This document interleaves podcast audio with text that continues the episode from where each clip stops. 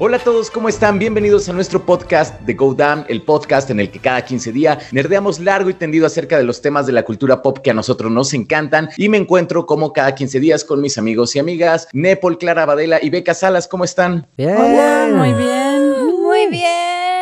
Oigan, pues hoy tenemos un programa sumamente Marvelita porque tenemos noticias de Marvel, tenemos reseñas de Marvel, tenemos casi todo de Marvel y... In the Heights. Ándale, In the Heights.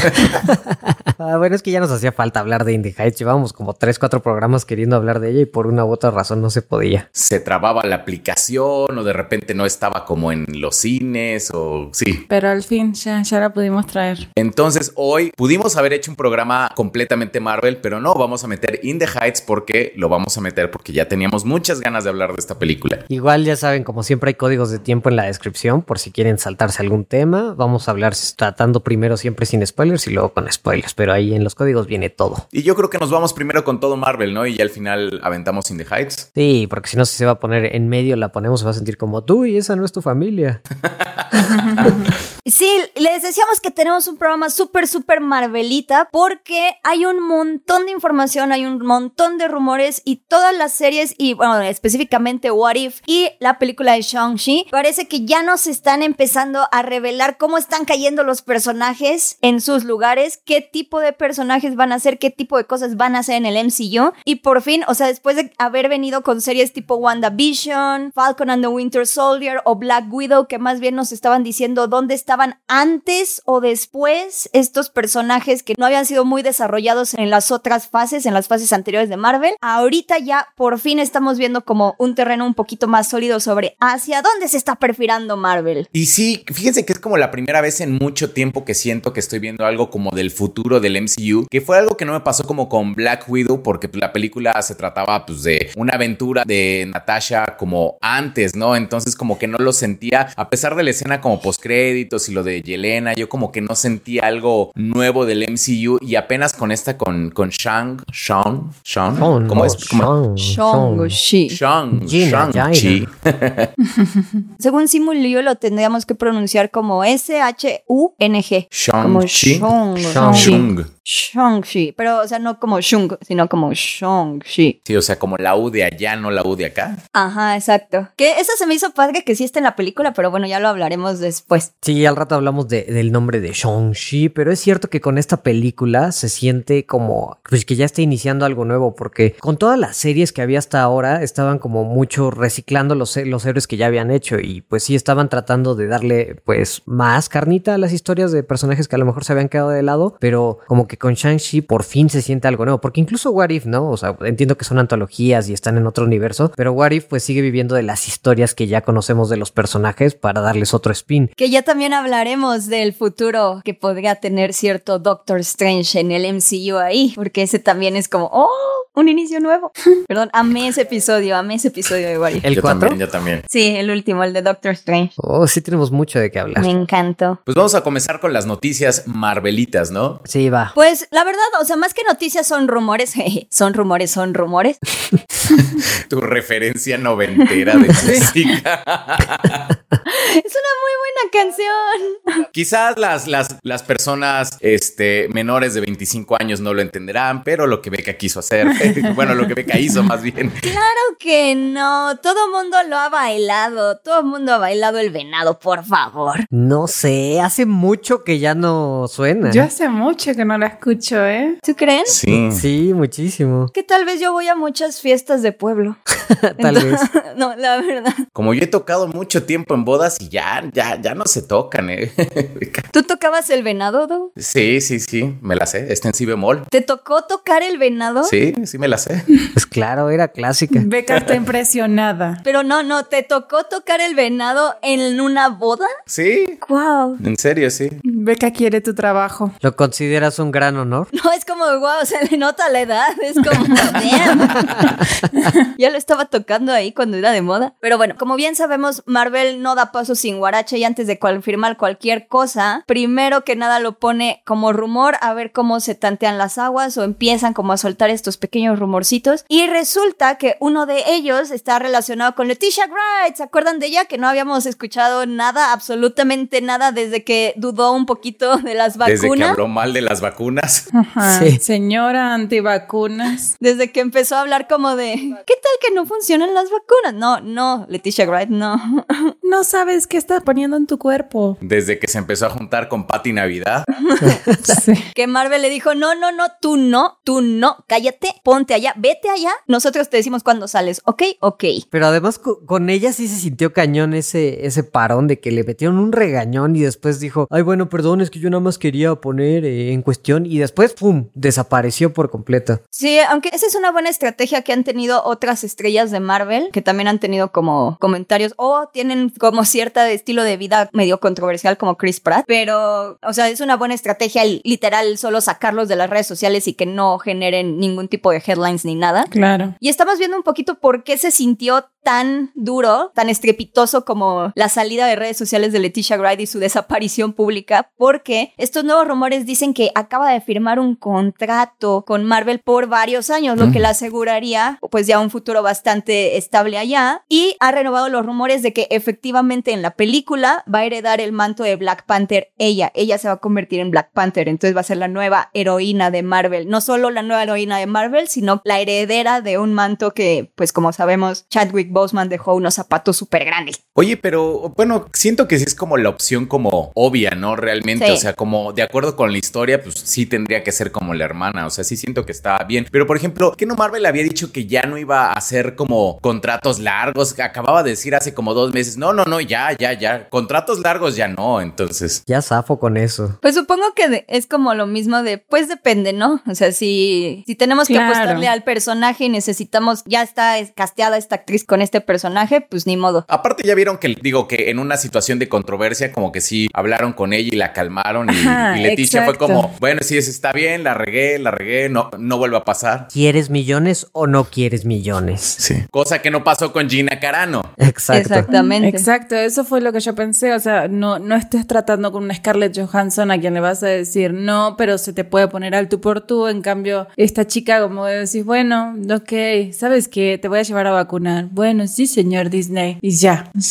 Como que lo pudieron controlar mejor. Entonces, yo creo que con esas personas sí te comprometes, ¿no? Sí. ¿Y ustedes qué piensan de, de eso, de que herede el manto de Black Panther? Yo tengo sentimientos encontrados porque cuando vi la película, a mí me gustó mucho Shuri y yo quería ver mucho más de Shuri, la verdad que sí. Pero cuando pasó lo de las vacunas, para mí sí fue un... ah, tengo una Sí. gran decepción con esta actriz y honestamente, pues si ya no sale, o sea, sí es muy por fuera del MCU porque su- sus apariciones y su personaje me gustaban mucho, pero sí me cayó muy mal lo de las vacunas. Aparte como que entra como en contradicción con su personaje, que es como todo científico, así como todo. si dices, ay, Ajá, exacto, exacto. Ese fue como mi, mi mayor conflicto, así como de pensar así como, ah, Shuri no era tan lista como uno creía, ¿no? Porque, o sea, va como justo todo en contra y es como todo lo que me gustaba de este personaje, la actriz no lo es. Entonces, ahora cada que la vea en la pantalla va a ser así como de, no te creo, no te creo una palabra, no, no puedo con esto. Entonces, como que sí, la verdad es que sí tengo también como sentimientos encontrados. Y también yo era súper fan, o sea, para mí Black Panther es de las mejores películas que tiene el MCU. Si no la mejor, pues, o sea, a mí me encantó. Pero, es muy buena. y Shuri también, o sea, como su personaje y me encantaba todo el tema de como de que vaya a mm, recibir el manto de Black Panther y todo. Y me encanta la idea de que eso que dicen, de que va a hacer trajes para otras heroínas y otros personajes nuevos. oh, qué personajes. Ese es el otro chisme que hay. Ajá, para allá vamos. Me encantan esas ideas, pero mm, con esta actriz antivacunas, no sé. O sea, si a mí me muestran el certificado de que esta mujer y el video así, mira, me la llevé a vacunar y tiene el esquema completo, ah, bueno, entonces me ganaron un poquito más. Pero así yo necesito ver el video de la señora vacunándose.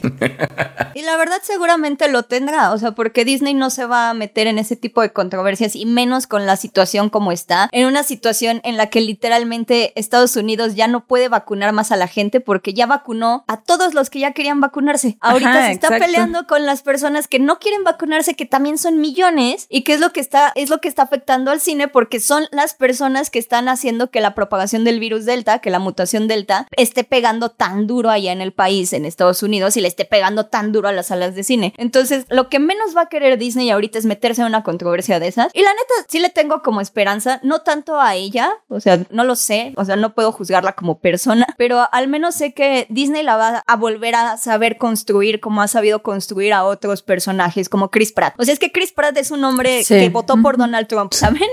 o sea, estoy segura que votó por Donald Trump y lo amamos. No tengo pruebas, pero tampoco dudas. Exactamente, o sea, está en una secta cristiana, es súper rara de repente su vida, pero no conocemos mucho porque Disney sabe cómo manejar esos temas y hace que sus personajes o bueno, sus artistas sean lo menos problemáticos posible y si ya se, se le salen del guacal es como, Nel, bye. Así sea James Sí. Gunn, o sea, ya vimos también, bueno, también como que lo de James Gunn responde como a cositas ideológicas, pero, o sea, vemos que así sea como un artista súper importante, no les importa. Entonces, yo sí creo que la van a saber construir, sí creo que al menos públicamente sí la van a volver como a reivindicar. Y, ay, la verdad es que a mí sí me emociona mucho lo que comenta Clara, porque otra parte de la- del rumor es que la razón por la que Riri Williams o Iron Heart va a aparecer es porque Shuri les va a dar su traje a ella. Y entonces, eso ya junto con Kamala Khan, que va a aparecer en The Marvels, que también está como Mónica Rambo, ya están como creando a un equipo de superheroínas bien enfocadas en la tecnología Ujú. y que aparte las están como poniendo para una construcción bien interesante en el universo del MCU. Entonces, ver como a Shuri ya teniendo un puesto importante, ¿saben? O sea, no siendo como una sidekick, sino Ajá, como si no Sí. la formadora, la líder. Ajá. que este personaje también sea como una heroína hecha y derecha, hacia allá estipulada, institucionalizada en Black Panther. Como que me gusta porque no es nada más como de sidekicks. Siento que le da como otro toque, porque estamos viendo, digamos, al Spider-Man de Tom Holland, que es como este niño que tiene que empezar como un sidekick, porque pues, o sea, tenía 10 años cuando estos grandes héroes ya eran como los Avengers, ¿no? Entonces lo tienen que construir más como para que vaya independizándose y haciéndose su propio héroe, lo entiendo. Me gusta que haya una nueva generación que tenga como un manto fuerte detrás también, como para decir, oh, no solo somos sidekicks, no sé, como que me gusta. Sí, sí, sí. Claro, y que sería muy distinto a que si los trajes o toda la tecnología o demás se las estuviera dando alguien más, Iron Man o cualquier hombre. En este caso, el, el hecho de que sea Shuri, heredera del manto de Black Panther por familia y por sangre, es muy distinto. El inicio, la construcción, ¿no? La base de, de este nuevo equipo le da como mucho más poder y mucho más peso y mucha más independencia. Y aparte sí es como también en ese punto la opción obvia, ¿no? Porque Shuri realmente era como la que podía como competir con Tony Stark como en todas estas cosas como tecnológicas. Entonces, ya que no hay Tony Stark, pues o sea, ¿a quién le vas a pedir como tu traje? ¿A Bruce Banner? Y que además Shuri hasta se los pendejaba, ¿no? Es como, ¿por qué no se les ocurrió separar la gema de Vision? Uy, que no lo pensamos, ¿no? Esa parte sí me gustaba. De verdad a mí me gustaba mucho el personaje de Shuri. Algo que molesta mucho a los rucomiqueros es que Kevin Feige haya dicho que es canon que Shuri es el personaje más inteligente en el MCU. En Sí. el MCU. No se nos alebresten en el MCU, no en En- los cómics, en el MCU, en este MCU. Ay, pero es que de verdad, ah, bueno, a mí sí, sí me causa conflicto que y justamente el personaje más inteligente de todo el UCM sea Antibacote. O sea, perdón por volver a lo mismo, pero sí tengo como que trabajar mucho en mí para separar al artista del, del personaje, porque ah, me encantaba el personaje de Shuri. y, ah, Déjalo ir, Nepal, ya. No, ya. no puedo. Ya fue, ya pasó, ya pasó, ya. Es difícil. Mira, creo que podemos hacer un proceso de sanación de acá hasta que la volvamos a ver. No, pero aparte, yo sí creo que van a sacar su comprobante de vacuna así como, no sé. Yo lo espero, por supuesto que lo necesito. Sí que lo van a sacar y va a ser como, ya, tengan, ya, ya. Sí, pero vas, vas a saber que fue un regañón y lo que sea ya. Se siente falso, así ya no lo quiero. Ajá. Es que ya como va a estar más cercano a que sí confirmen que va a ser Black Panther y se va a agarrar del hype de, ay, miren, vacunada, ay, miren, es Black Panther. O sea, va a estar muy bien. Ajá, sí. O sea, yo con eso, yo con eso ya estoy. O sea, sí, la regañiza, o sea, mira, ok, a lo mejor ah, eh, no, no es este por voluntad propia, o sea, que feo suena, que no hay- a lo mejor, pero es como de, bueno, un foco de contagio menos. O sea, perfecto. Para, para- yo sí estoy esperando ese video. Yo sí estoy esperando, sí, la señora como, ay, me duele el brazo. O sea, quieres que le hagan shame, shame, shame en la calle, así hasta, hasta la vacuna. Hey. Desde su casa hasta el centro de vacunación. Exactamente. Kevin Feige llevándola así, shame, shame. Con eso estoy satisfecho. Ay, qué buena imagen, sí. Victoria Alonso atrás de Shuri, así como, a huevo, sí. Ya con eso estamos bien. Sí, yo, para mí con eso ya está. Sí. Oye, ve que hace rato que decías de lo de, de cómo este, justamente la falta de vacunación está afectando mucho el cine. Yo sí creo que Marvel podría sacar una campaña de, oigan, si no se vacunan, retrasamos Spider-Man. Ya con eso todo, ¡No! Supongo que tampoco se quieren aventar como, como al otro sector de la población que está como súper radical. No, obvio. Sí, la neta es que sí, luego los estadounidenses están cañones y se piran bien raro, como ahorita con Texas y su ley antiaborto, que literal es como ya está prohibido abortar después de las seis semanas, o sea, antes de que una mujer comúnmente se entere que está embarazada y es como, ah, neta, Estados Unidos, neta. Así como, no, es que Marvel is brainwashing our minds and our kids and our children. Sí. Con acento sureño. Sí. Marvel turn woke, I don't want no woke thing in my garden. It's my body's my rights. Unless you're a woman, then. A menos que seas una mujer, entonces Entonces ahí sí decido por ti. No, aparte deja eso, puedes espiarlas para acusarlas ante el gobierno y demandarlas por estar obteniendo un aborto. ¡Ja! Ay, Texas, Texas, Texas. ¿Quién quiere a la tonta Texas? ¿Dónde? Patricia no estaba tan mal, ¿eh? Sí. Ay, pero ¿saben que tuvieron que tirar el sitio? Es que ya, ya ven que pusieron un sitio de internet como para que fueras a acusar a las mujeres y a los servidores de aborto que abortaran después de las seis semanas, ¿no? Pero ¿saben qué pasó? Ah, fue algo como de memes, ¿no? Una cosa así. No, les empezaron a meter un montón de memes, pero después GoDaddy les cerró el sitio, les cerró el servidor, porque decidieron no prestarle servicio por ir en contra de sus valores. Fue como, ¡ja! ¡Tomen Nice. eso! GoDaddy's violating our rights. Bueno, pero eso es como con Leticia Wright, pero también hay otras cosas que nos está planteando Marvel, ¿no? Por ejemplo, hay unos rumores de que en Doctor Strange eh, van a aparecer algunos mutantes, entonces eso también estaría como muy, muy, muy fuerte. O sea que no, o sea, no los X-Men como tal, sino más bien como que los rumores decían que un, un par de mutantes, ¿no? Uno, dos, una cosa así. Profesor X. Oh, Mira, mira, con que aparezcan algunos. Yo sí vi varios rumores de que Wanda iba a estar peleando con el profesor X específicamente. No solo eso, que Wanda iba a ser la villana, sí va a ser la villana de la película y va a estar peleando con más mutantes, pero el que más suena es el profesor X, como Patrick Stewart. Patrick Stewart. Sí, estaban está diciendo que era Patrick Stewart, sí. Oh, wow. ¿Ustedes creen que sí introduzcan a los mutantes en la siguiente película? Eh, bueno, de Doctor Strange.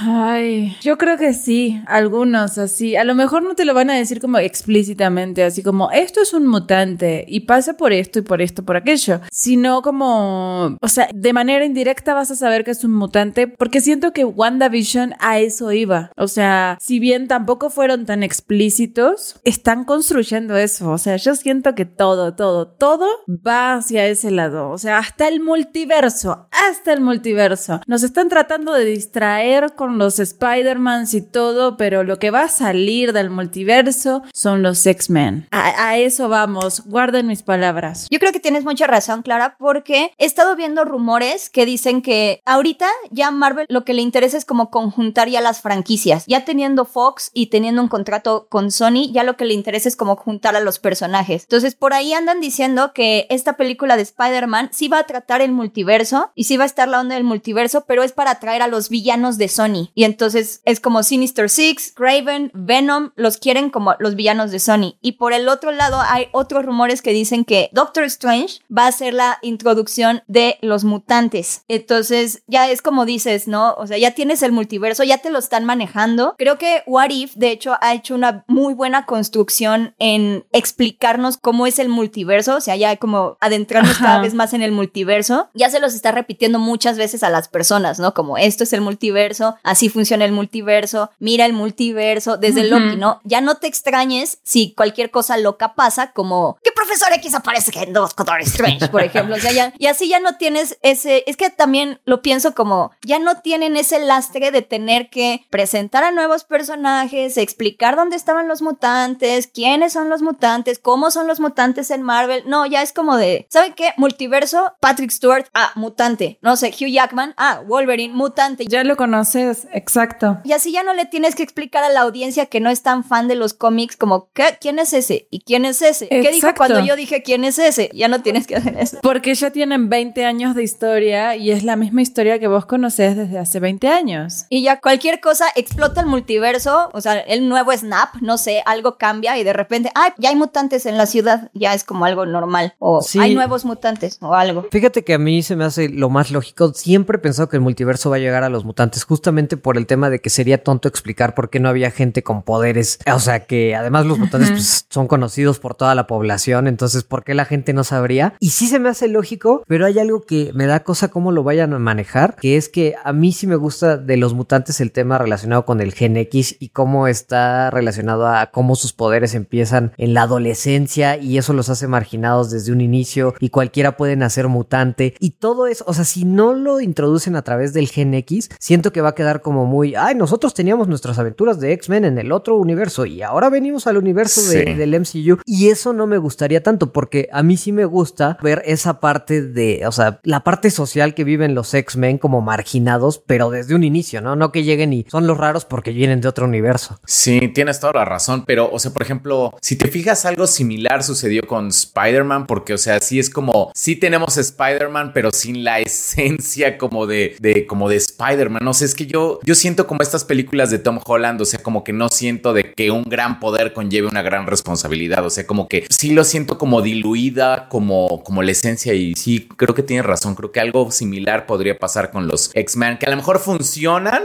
pero van a perder como parte de su, de su esencia. Sí, es otro equipo, o sea, van a traer a los personajes, pero le va a faltar como a Peter, le falta esa parte callejera y, que viene de abajo y cosas así. Eso le podría faltar a los X-Men y me dolería un poco. ¿Saben lo que yo he estado pensando? Es que creo que lo van a manejar más como del lado de cómo manejaron, cómo Kamala Khan obtuvo sus poderes en los cómics. Y la verdad a mí como que sí me gusta esa idea. Como estoy de acuerdo con lo del Gen X, pero por otro lado, a Kamala Khan, por ejemplo, Black Bolt suelta un vapor que hace mutaciones genéticas y eso es lo que provoca que al final ella obtenga sus poderes, porque lo suelta en New Jersey y hay como una crisis y sin querer a Kamala Khan pues termina en medio de la calle y de ahí saca sus poderes. Entonces, eso como que la verdad se me hace como... O sea, que hagan el cambio como de, de Inhumanos y, X-Men. Ajá, que al menos eso, es que siento que eso sí puede pasar, que Wanda rompa algo, que haya como algo, haya como algo que afecte a toda la realidad o a una gran parte de la población y que no sé, los, estando los mutantes de Fox aquí, algo hayan tenido que hacer y de repente, chin, ay. Eso sí me gustaría. Eso estaría chido, eso estaría chido, sí. Exponen a un montón de, a, a millones de personas y ahora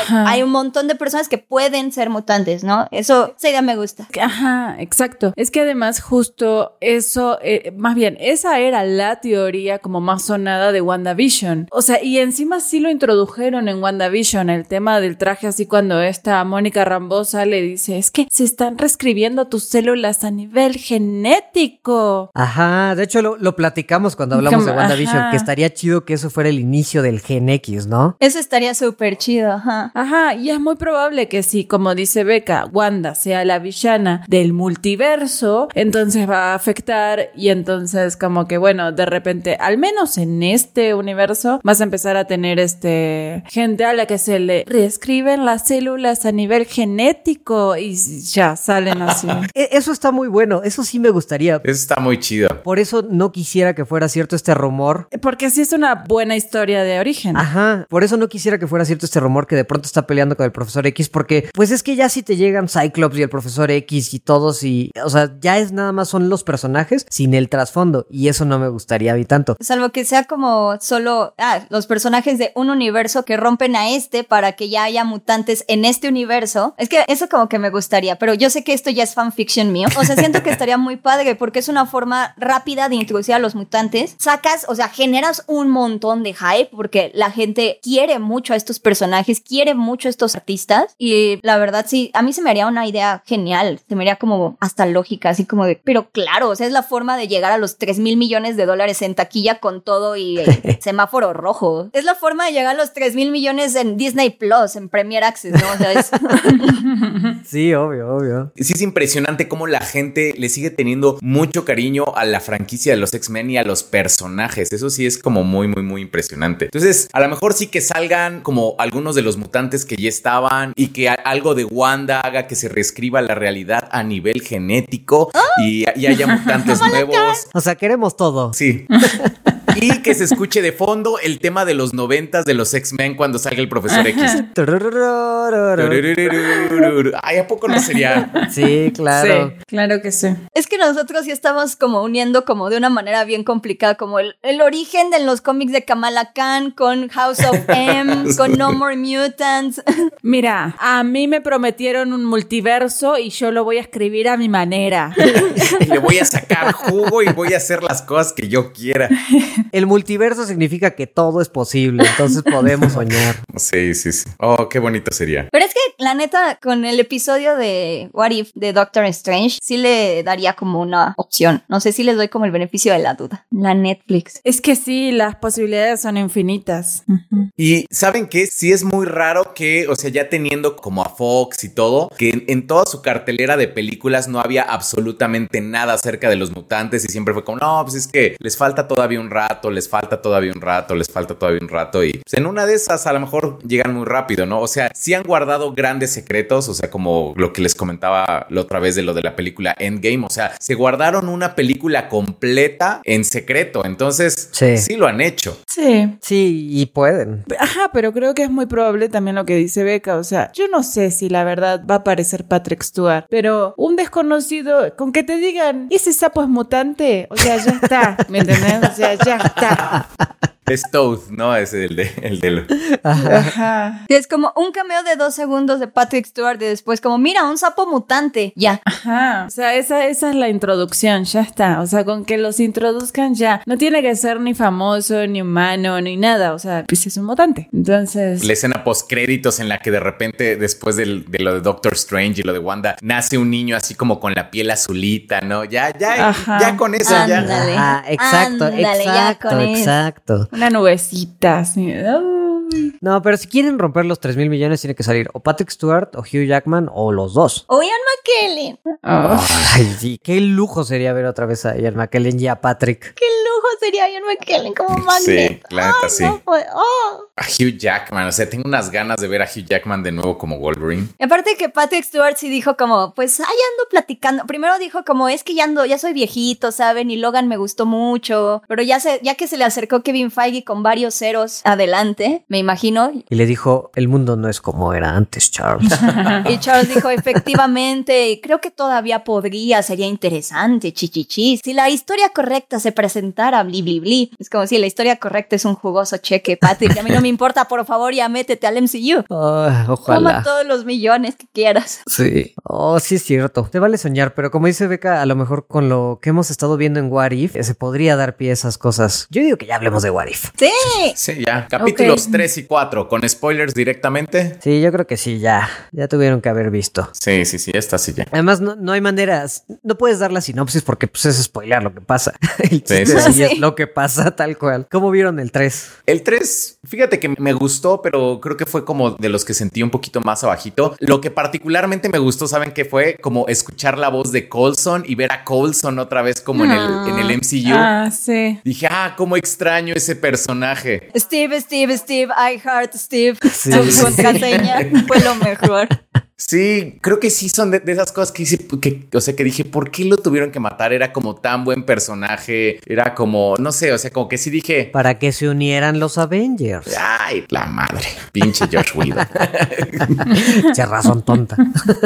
qué razón, que no podían encontrar otra cosa, no, no sé, es que, o sea, yo sí extraño a Colson. Entonces, lo que más me gustó del capítulo fue escuchar a Colson con Nick Fury, cómo esa interacción y todo eso, eso me gustó mucho, pero en general lo sentí ese un poquito, un poquito más abajo. Sí, está flojo. A mí sí me gustó, o sea, como que lo disfruté mucho que fuera un, un misterio de asesinato. O sea, me gustó que jugaron con el formato y más que el What If, porque pues el What If es, de nuevo estamos con spoilers, el What If es que los Avengers los matan antes de que se formen, pero eso como que ya lo sabes desde el inicio, sino como el formato del episodio, cómo van descubriendo el misterio y se van muriendo los Avengers, que sí predije el misterio en un momento, o sea... Ajá, es que es eso, o sea, sí es misterio, pero la hueles desde, desde la mitad del capítulo. Ah, ok, es este personaje. Eso sí es cierto, sí se, a la mitad sí se da cuenta, pero los primeros tres, cuatro asesinatos no, tres creo. Bueno, Sí. No, o sea, vos te diste cuenta con lo de mm, Hawkeye. Con Hawkeye, sí. Con Hawkeye en ese momento te das cuenta, o sea... Ah, sí, es verdad, con Hawkeye. Está solo en una celda, es así como... Y ya después para Hulk ya es así como clarísimo. Pero de todas maneras están brutales. A mí la verdad sí me gustó mucho el Ujú. episodio porque sí lo sentí como algo diferente, en donde ya se estaba Marvel atreviendo a irse más darks. Sí, yo también. Y o sea, no les importó poner una escena de The Incredible Hulk con tal de hacer como la explosión de Hulk y está como muy cañona. O sea, cuando mata a Black Widow a golpes, es como, oh, damn.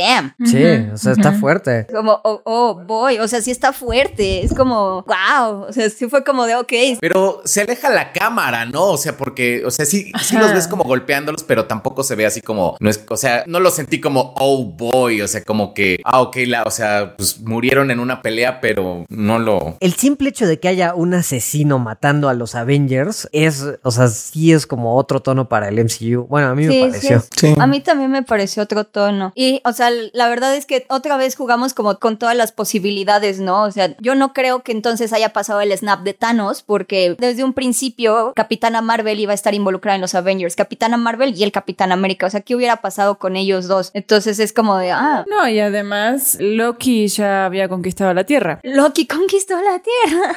Exacto. Eso estuvo buenísimo. O sea, me encantó también cómo llegó, ya no como este outsider intentando cobrar venganza, sino como el campeón de Asgard. Ajá. Vengando a, a Thor es como de, oh, qué bien. O sea, y ahí es como de, ah, mira, sí, el proyecto expansionista asgardiano sí está también de Odín, ¿no? No es nada más de Loki, sino es como de, oh, voy. Es, a mí sí me gustó mucho por todos esos detallitos. Ah, Eso, eso está chido, sí. Bueno, yo entendí que Odín pues ya estaba muerto o en su sueño, porque justo en ese momento de la película Odín estaba en su sueño, entonces más bien yo creo que Loki derrocó a Odín y ya se volvió rey de Asgard y puede expandirse a otros universos. O sea, eso, ese, ese tipo de cosas sí me gustaron y sí me gustó, la verdad, mucho el paso y la narrativa del episodio, a pesar de que se predice el misterio como tal. Ajá. Yo por mi parte, o sea, sí estoy de acuerdo con que está bueno el misterio. A mí esas cosas me gustan mucho, los asesinatos y lo que quieras. Pero sí estoy de acuerdo de que si bien, o sea, más bien me pasó algo que es como se están muriendo los Avengers, no se forman. La realidad, o sea, el futuro de la Tierra es muy distinto porque es conquistado por Loki. Pero lo sentí como viendo tantas escenas conocidas de las películas, sentí mucho lo que sentí con el primer episodio, que era como lo mismo, pero distinto. Como, o sea, sí entiendo que la implicación es como todo un futuro distinto en la Tierra, pero la verdad es como que sentí que veía cosas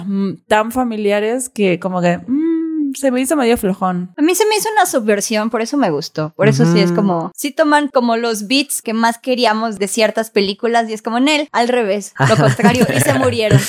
es como, oh, o sea, sí me gustó. Yo tal vez lo siento como por lo del misterio que dije, ay, como que sí me hubiera gustado que el misterio se hubiera quedado como un poquito más, porque si todo tu capítulo se basa como en un misterio y un asesino misterioso, pues es, o sea, sí es como medio chafa que desde la mitad sepas como cuál es, porque ese es como el objetivo del- de ese tipo de historias, como mantenerlo en secreto y que al final como vayas como uniendo las piezas, pero acá te dieron, o sea, no siento que tú hayas unido las piezas, yo siento que más bien así como que te dieron la respuesta así desde la mitad. Pero no te mantuvo aunque sea entregado el por qué. O sea, porque sí puedes predecir que es Ant-Man, pero de hecho yo en un momento dije, pues será Scott, o sea, sí me empecé a pensar, ¿será Scott Lang o será Hank Pym? O sea, como que ni siquiera me cuadró. Ah, no, fíjate que no me puse a pensar por qué. Eso sí. Mm, No me llevó para para allá el capítulo. Este, de todas maneras, o sea, no lo sentí como, como tan abajo como por ejemplo el, primero, que ese sí fue como, ese sí fue como el, pues pasó exactamente igual, pero con Peggy Carter. Ajá. Sí.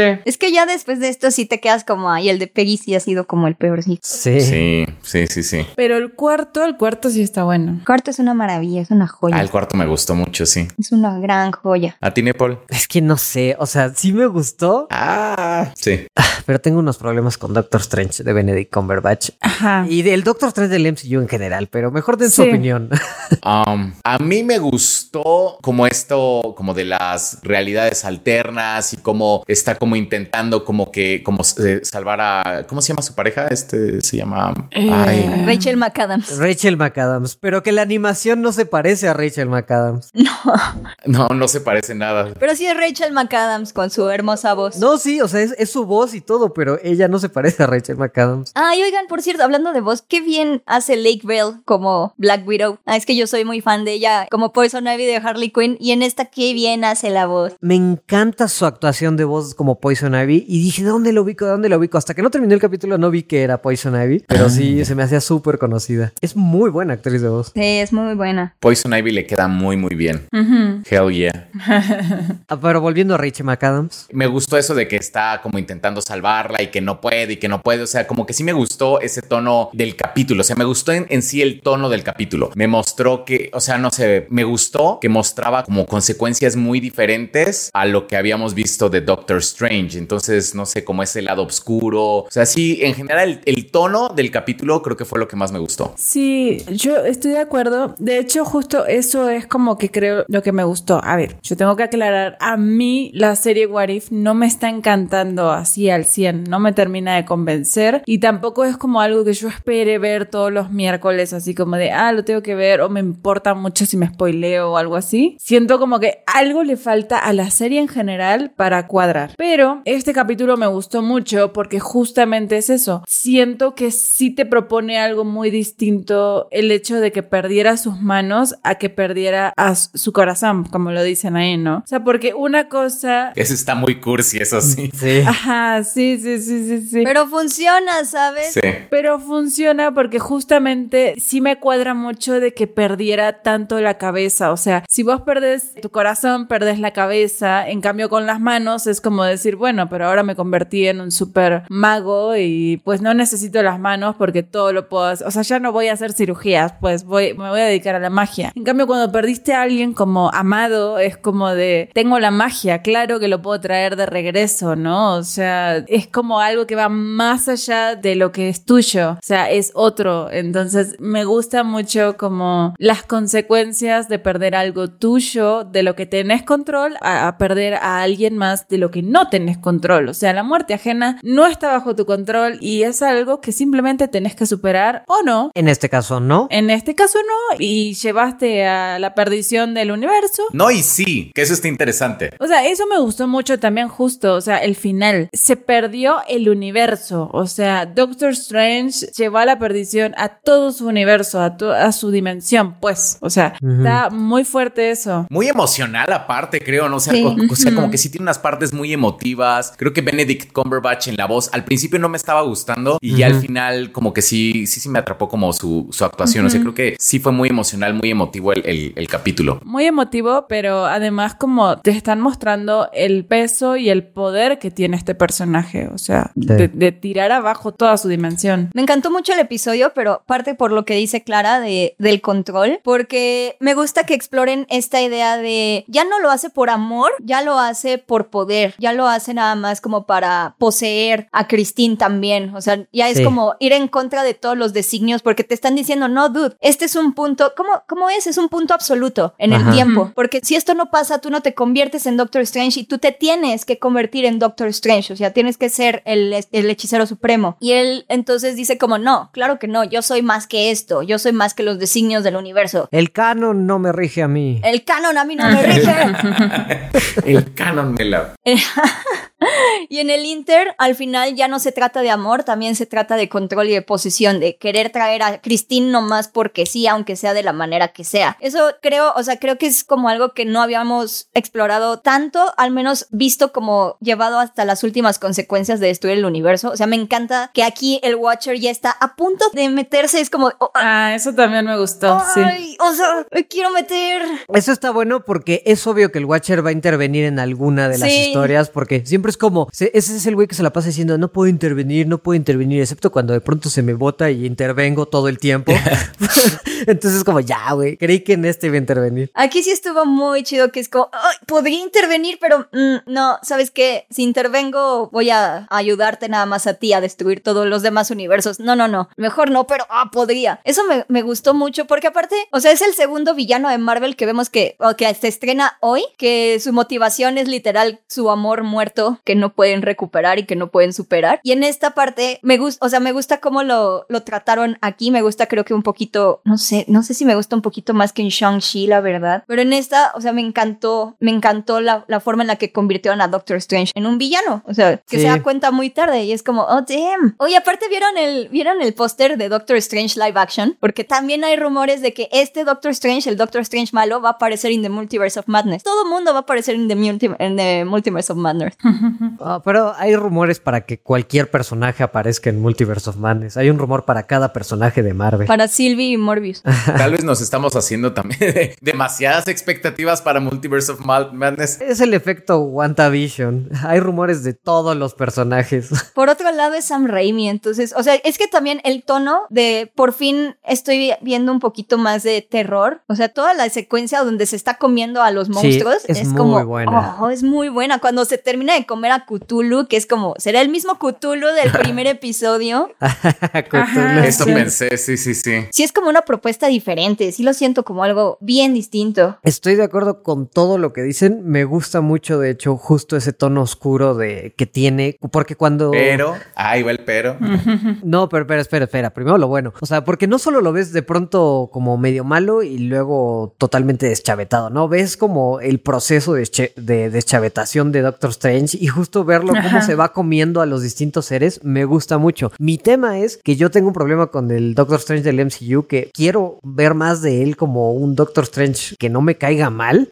este, o sea, a mí la primera de Doctor Strange ah, no, no me gusta mucho y me desespera el personaje y No es muy buena, la verdad. Y, y la- lo repudio, repudio un poco al personaje. O sea, no tanto la peli, sino al personaje. Y aquí como que otra vez verlo en un rol insoportable de, güey, ya después de la tercera vez que se murió, como que supéralo. Y ya después de que te dicen que es un punto absoluto, como supéralo. Entonces como que siento que me desespera y quiero ver otra fase. Como le pasa a Go, que ya no quiere ver Supermanes malvados y yo ya no quiero ver un Doctor Strange maldito. E- Eso me pasa. Pero es muy personal, o sea, no porque el episodio sea malo. Ya. O sea, ¿no te gusta Doctor Strange de Benedict Cumberbatch así en general? Es que se me hace demasiado cretino, o sea, le falta... Muy arrogante, sí. Ajá, me gustan algunos personajes cretinos que tienen su lado supuestamente encantador, pero este no lo tiene, o sea, Ajá. solo es cretino. Sí, sí entiendo eso. Hasta cómo se convirtió en Doctor Strange. Es que mis manos, yo era súper rico y era un gran cirujano, ¿dónde va a estar mi prestigio? Es como ya, güey, o sea, No, y sé que es exactamente como pasa en los cómics, pero no me gusta el tratamiento. Es que justo eso es lo que a mí me gustó de este capítulo, porque cuando él pierde sus manos, lo supera y se convierte en el hechicero supremo, porque pues ya no las necesita, porque no es como que hubo un crecimiento de decir, ah, voy a afrontar que nunca más voy a hacer cirugía y todavía lo extraño. Como de, no, tengo todo el poder del mundo, o sea, lo que yo quería era fama y poder, no necesito mis manos, porque soy un hechicero. Entonces, como de que, ah, bueno, descubro que soy buena persona y el universo, entonces es más como por la responsabilidad y el poder que me dieron y voy a cumplir porque siempre soy el mejor en todo lo que hago. En cambio, en este episodio justamente es eso, es como de, pues sí, tengo todo el poder y lo que quieras, pero yo quería a mi, a mi amorcito. Entonces, por eso se, se va tan al carajo, ¿no? De repente. Eso es lo que me gustó de este, de este episodio. Y sí estoy de acuerdo de, por ejemplo, en, en el Doctor Strange que conocemos eh, en el MCU, que pierde sus manos, pues nunca pierde esa arrogancia porque pasó de ser así como el mejor cirujano al mejor hechicero. Entonces, E- Ese, ese es mi tema, ese es mi tema, nunca Del crece. cirujano supremo al hechicero supremo.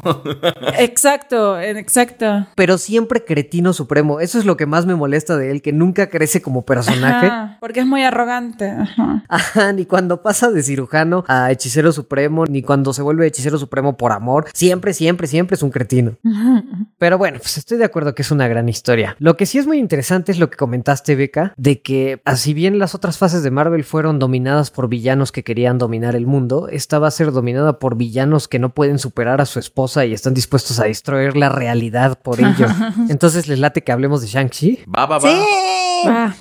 Primero vamos a hablar sin spoilers. Opiniones generales. ¿A ustedes qué tal les, les pareció? A mí me gustó mucho, me latió. A mí también. Creo que sí, como que salí muy satisfecha del cine, cosa que no me pasó tanto con Black Widow, pero la verdad es que sí, sí me gustó, me, me- me gustó mucho, me pareció muy redonda, muy cursi de repente, pero... Y, y como que tengo algunos comentarios, pero la verdad es que en términos generales sí, sí me gustó. La verdad es como que sí sentí esta emoción de cuando vas a ver una película del MCU al cine, como antes de la pandemia, como que, ay, sí, sí, sí, salí, salí muy contenta. Yo también la disfruté, fíjense. O sea, y realmente yo iba con cero expectativas. La verdad es que no tenía ni siquiera También. ganas de verla. Pero, o sea, porque vi, eh, creo que fue el primer tráiler y sentí que iba a ser como la película más genérica como del mundo. Así como, ay, como, no sé, como algo muy, muy, muy genérico. Pero ya conforme fue avanzando, por ejemplo, esto como de la aldea, como toda esta parte de la aldea y como algunas cosas que presentan, como que no las veía venir y se me hizo algo fresco, por lo menos en el MCU, como que no siento si pertenece tanto al MCU, o sea, como que sí lo siento un poco ajeno al MCU, pero me gustó realmente, o sea, y al final creo que salí del cine con, un- pues así como satisfecho de la película que vi, sencilla, pero salí satisfecho realmente. A mí también me gustó. Yo también la siento como algo diferente al MCU y creo que el componente es Tony León, porque, o sea, es un actorazo Tony León. Yo lo admiro. Es el actor, wow. O sea, es una es genial. Y en una en un blockbuster funciona muy bien y siento que él le da como mucho peso emocional a la película y siento que él logra hacer algo diferente, porque creo que mi, mi mayor pero con la película está con Shang-Chi, pero si quieren ya ahorita hablamos de eso. Pero en general, o sea, siento que sí tiene como un feeling diferente. Tony León lo hace muy bien. Aquafina también lo hace muy bien. Aquafina soy mega super fan, super fan. Aquafina, sí. Siento que la construcción de personajes sí va como para ofrecer algo distinto y eso se me hizo padre. Entonces, a mí también me gustó. Sí, Igual como dice Clara, hay como detallitos que vamos a platicar que no están como tan bien. Creo que lo mismo me pasó, pero Pero la sentí muy, o sea, siento que no le llega para nada a Black Panther, pero sentí mucho ese estilo, como de mundo aparte, contenido, como que esto estaba pasando en el, en el mundo y en el universo, digamos, como independiente de todo lo que pasa en Nueva York. Y como que eso me gustó, me pareció muy bonito y siento que por eso funciona la película, porque sí está como contenida como en su propio momento, no sé, continente, pues, ¿no? Y también me pareció, o sea, ya después, más bien creo que lo que me gustó mucho es que es una película más de fantasía que de acción. sí. Y eso es algo que creo que no habíamos visto tanto en el MCU como esta parte fantástica. Incluso, por ejemplo, con Doctor Strange, que pues es magia, es mucho como de héroes en lugar de magia, magos, ¿no? O sea, como que está el hechicero, que en realidad el hechicero no es que quiera ser hechicero supremo, sino más bien quiere ser supremo más que hechicero. Entonces, como que no, no le sentí como tanto esa parte fantástica como sí le sentí a esta película. Entonces, la verdad eso me gustó. Creo que eso es lo diferente. Sí, también estoy de acuerdo que creo que es de lo que más me gustó de la peli, porque sí, tal vez el primer tercio lo sentí como que, a ver, ¿a dónde está yendo esto? Tampoco es como que no me estuviera gustando, pero ya al final, ahorita platicamos bien con spoilers, pero ya como el tercer acto de la película me encantó. A, veces- a mí sí yo dije, ah, esto ¿La está aldea? muy padre. Sí, todo lo de la aldea. sí, yo también creo que fue lo que más me gustó. sí. O sea, llegando a la aldea, es como que digo, ahí se me olvidaron como los pequeños, a lo mejor, problemas que tenía con la película, porque dije, güey, quiero ver más de esto. O sea, porque sí se siente muy distinto a- al resto del UCM y se siente como una propuesta distinta. Bueno, se siente como una propuesta pues, única de alguna manera. Mira, yo siento que agarraron como al varios elementos que ya estaban en el MCU y te los presentaron como de una manera diferente, porque, o sea, así novedoso, novedoso no es, porque, por ejemplo, todo lo de la aldea, todo es exactamente, hasta, hasta tienen su vibranium. Sí, sí, tienen su propio vibranium. Ajá, exacto. O sea, sí es como, te lo presentaron de tal manera que se siente fresco, porque sí se siente fresco, pero si te fijas, sí tiene como varios elementos que ya habíamos visto, pero ahorita que hablemos con spoilers. Pero lo que dicen de la fantasía sí estuvo padre porque incluso como que nos dan chance de, de adentrarnos un poquito en el terror, ¿no? Los Soul Eaters me parecieron como de repente medio atemorizantes, no sé, como con el potencial de ser, de ser un poquito scary. Eso me gustó, que ya no está como, que el MCU ya no tiene miedo de ser nada más de aventura, acción, sino que ya también se está yendo como a campos un poquito más, no sé, más, más complicados y oscuros. Eso me gusta. Ajá, exacto. Pero mm, podemos empezar a hablar con spoilers. Sí, vamos a empezar a hablar con spoilers. sí. va. Me gustó mucho Aquafina. Aquafina me gustó mucho. Sí, creo que es lo mejor de la película. Ajá, El Sí. mejor personaje. Muy natural, o sea, yo creí que al principio me iba a caer mal como esta amiga, como, no sé, la Ned de Shang-Chi, y era como de, no, o sea, lo sentí muy natural. Dije, no, es que metieron a una cómica para hacer tranqui la película y mantener el humor Marvel, pero no, le sale como tan natural y es como de, o sea, si yo estuviera en esa situación donde empiezan a pasar todas estas cosas y mi mejor amigo no se llama Sean, se llama Shang, del- esa broma del nombre está buenísima. Así como, o sea, Es- te lo cambiaste bueno. de Shang, de Shang a Sean.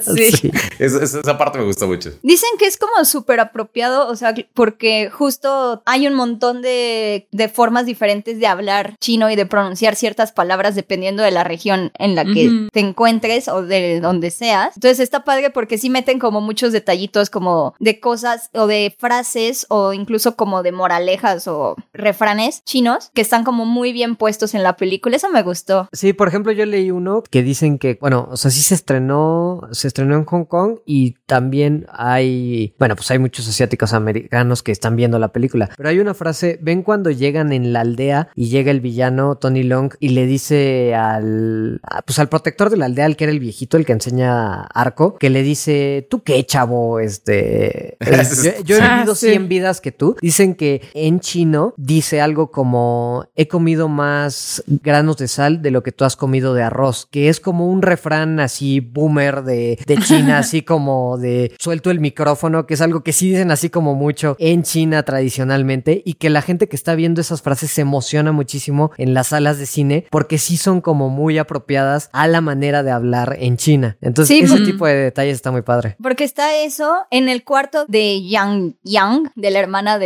Shang-Chi. Cuando llegan también tienen como un refrán de que significa algo como las mujeres piadosas cierran los ojos, una cosa así, que es justamente lo que se refieren a, pues las mujeres calladitas se ven más bonitas, ¿no? Ajá, tal cual. Básicamente, y va mucho con el personaje, justo lo que está pasando, ¿no? De que literalmente le acaba de decir a Coafina, "Eh, nos va a mandar a mi cuarto, no te preocupes, ni siquiera te va a notar. Y no te va a ver, eres invisible. no te va a ver. Y sí, lo primero que hace Wenwu es como, mi hijo llegó, manden a las niñas a su cuarto. Es como, sí.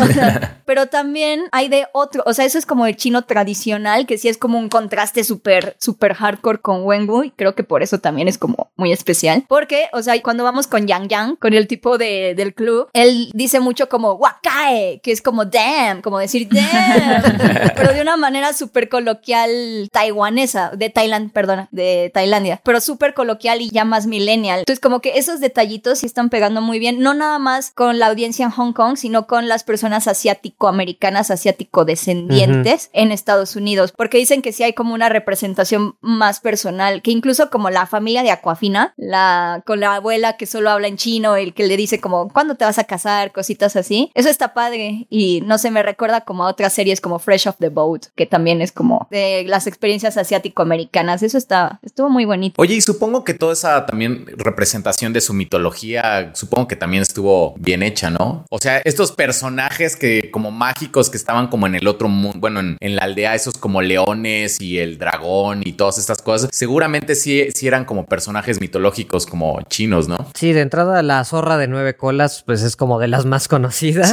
de Naruto. Pero lo- los otros no los ubico, pero sí estuve Ese es de leyendo y- Pokémon, no es cierto. De hecho, el, el como cerdito sin cara de, del mandarín. Oh, lo del mandarín me estuvo súper bueno de cómo Estados Unidos se hizo a su propio monstruo y le tuvo miedo a una naranja por racistas. Es como, qué bueno. O sea, qué buena, disculpa, pero qué buena forma de arreglarlo. Y aparte, Tony León explicando eso con su porte de Tony León diciendo como, Ajá.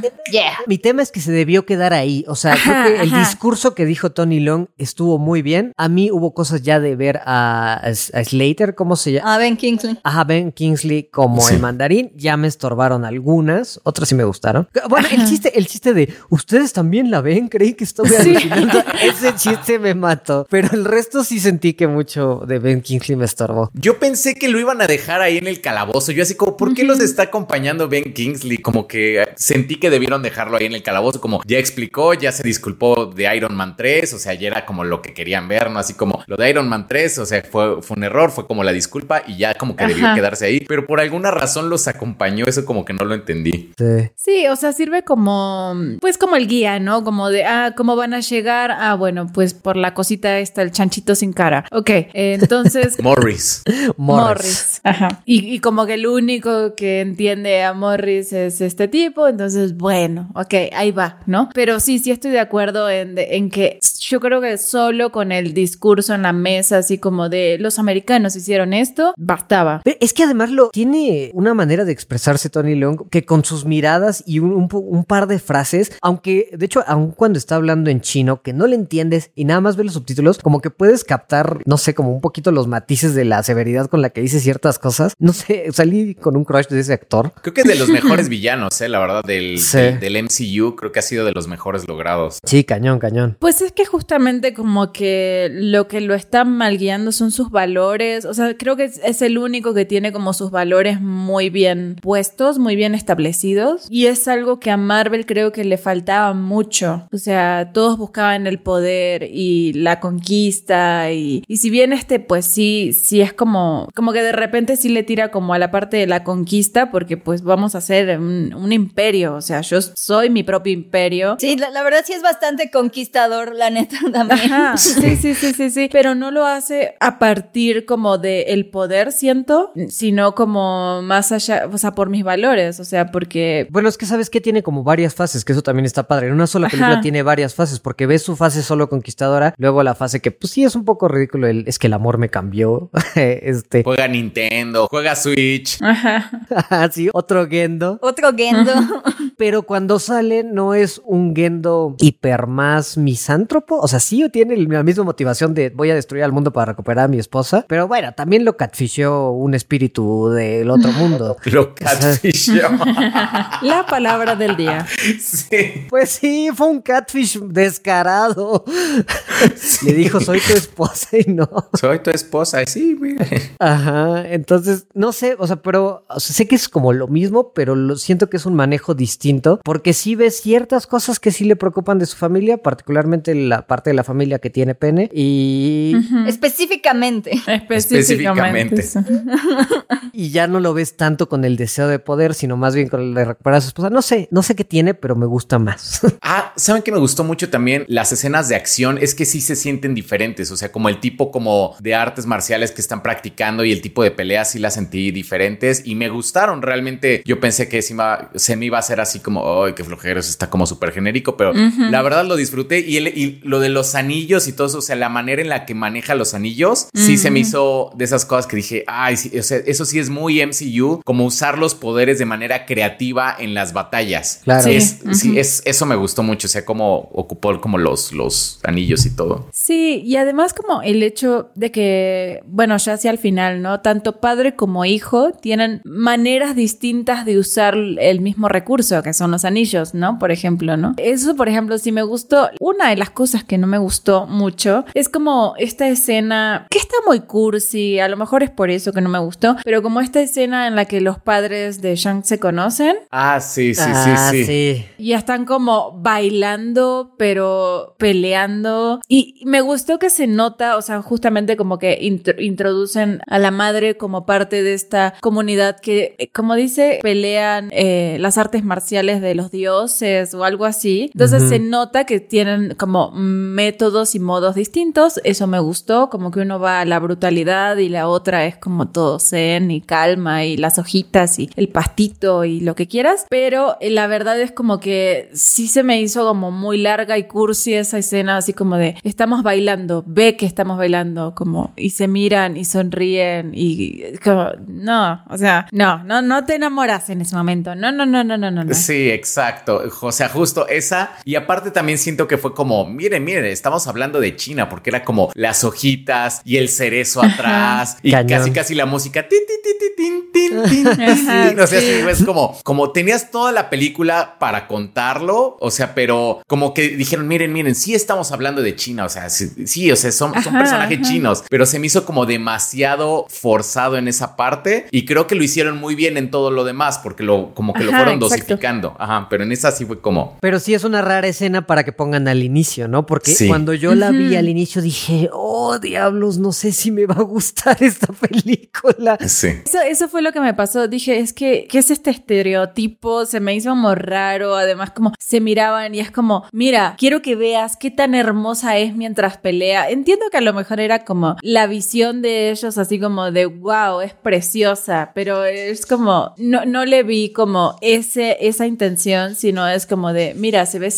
angelical mientras pelea y era como, "Mm, Y además como que todavía no te acostumbras a esa forma rara de que vuela un poquito mientras pelea, entonces no sabes como que el nivel de fantasía al que te vas a enfrentar no... Exacto, pero es que sabes cuál es el problema, es que después pasa mucho tiempo hasta que volvés a ver ese tipo de pelea. Exacto. O ese tipo como de cámara lenta o esos enfoques. Entonces como que decís, pues simplemente fue raro. Lo volvés a ver después con la tía, al final, cuando le enseña como a Shang a pelear de esta manera. Pero en realidad sí se siente raro y tampoco es exactamente el mismo tipo de pelea. No está esta parte del amor, sino es como de, mira, levanto las hojitas y soy muy zen y como para acá y para allá y así. Y después el tema de que sí te cuentan toda la historia de amor a lo largo de la película. Entonces siento que si te hubieran contado como dice Go, o sea, de manera dosificada, como lo hicieron, funciona perfecto. O sea, con simplemente esa parte, la historia de amor, de la familia, de la matanza, de todo, funciona. De hecho, me gustó mucho cómo lo contaron en diferentes puntos. O sea, no fue una película que desde el pasado hasta el presente, sino más bien como que a través de flashbacks te fueron contando como varias partes de la historia en diferentes momentos. Eso me gustó mucho. Creo que lo contaron de una manera muy dinámica. Simplemente ese inicio. Y sabes qué otra cosa también fue como, ay, otra vez, como el ejército de, de Tony Long es como, pues, ¿cuántas veces hemos visto ejércitos diferentes en el MCU? O sea, cada película Claro. del MCU tiene un, un- un ejército diferente, ¿no? O sea, que ya es como ya este recurso que ya dices, "Güey, güey, ya, no es como lo vimos en Black Sí. Widow, lo vimos en WandaVision, lo vimos en, en Loki, lo vimos en, en Falcon y Winter Soldier. Cada programa, cada uno de estos productos ha tenido una organización paramilitar Secreta. como a la cual hay que sí sí sí entonces eso sí es como ya ya es como aléjate de ahí MCU ya ya estuvo Sí, no lo necesitas. Un villano sin ejército. Ya, denos eso. no sé o sea digo entiendo que en este caso pues sí era como como necesario pues a lo mejor para para Tony Long y todo pero ya ya es como Güey, ya. güey ya sí sí sí Oye, sí, y hablando de los ejércitos, ¿cómo ven el ejército de la aldea, pues? Porque es interesante eso que mencionas de que tienen su propio vibranium con esto de las escamas del dragón. A mí, a mí me gustó, lo único que me salta un poco es lo de que tuvieran que hacer a Aquafina heroína con el tema de la flecha. Sé que después Ajá. ella, ella misma se burla diciendo como, ay, aprendí un día antes a usar la- el arco y al día siguiente maté a la bestia. Claro, pero era, es, es solamente un recurso como para mantenerla relevante y mantenerla en la historia. A mí me gusta que sí sí la están manteniendo en la historia de esta manera, porque es bien raro ver a un personaje superhéroe de Marvel con una ayudante o con una sidekick que sí le ayude y que sí aprenda a hacer algo más como para ayudarla, porque sí, sí suena a que Aquafina va a empezar como a tener como sus habilidades con el arco y eso a mí me gusta. Por eso me gusta como la idea de saber de dónde vienen los anillos, que creo que es como una de las grandes preguntas que deja la película, es quién está haciendo estas llamadas, porque, o sea, se están comunicando los anillos de algún lado, se están mandando unas señales. ¿A, a quién? ¿A los Eternals? ¿A Kang? O sea, ¿quién, ¿quién está dando como estos anillos? ¿Qué hay detrás? Eso está muy bueno. La escena post créditos está muy buena, ¿no? Está muy buena Sí. la escena post créditos y siento que eso abre como para que no sé, Aquafina tenga sus propios anillos en el futuro tal vez, o sea, que pueda ir como creciendo y construyéndose como una heroína. Eso a mí me, me gustó de Aquafina, eso mucho, que no es nada más Pepper Potts. A mí no me gustó la flecha. a mí la Sí, neta no me sea- gustó lo de la flecha. Estoy de acuerdo que está súper padre que la sigan metiendo en el en MCU porque la amé en esta película. Sí, sí, pero sí. sí. se siente un recurso súper barato lo de la flecha de aprendí a usarla ayer. Sí. Aparte, la fuerza con la que debió mandar esa flecha para pegarle Ajá, al. O sea, y perforar como la piel del dragón, que se ve que es una piel así como un grueso, o sea, como no sé, 20 centímetros de piel, no sé cómo. sí. Pero son las cositas que te recuerdan que es el MCU, ¿no? Que es como, "Eh, es el MCU, te lo recordamos. Pues no me gusta, Beca, no me gusta. Nine, nine, nine, nine.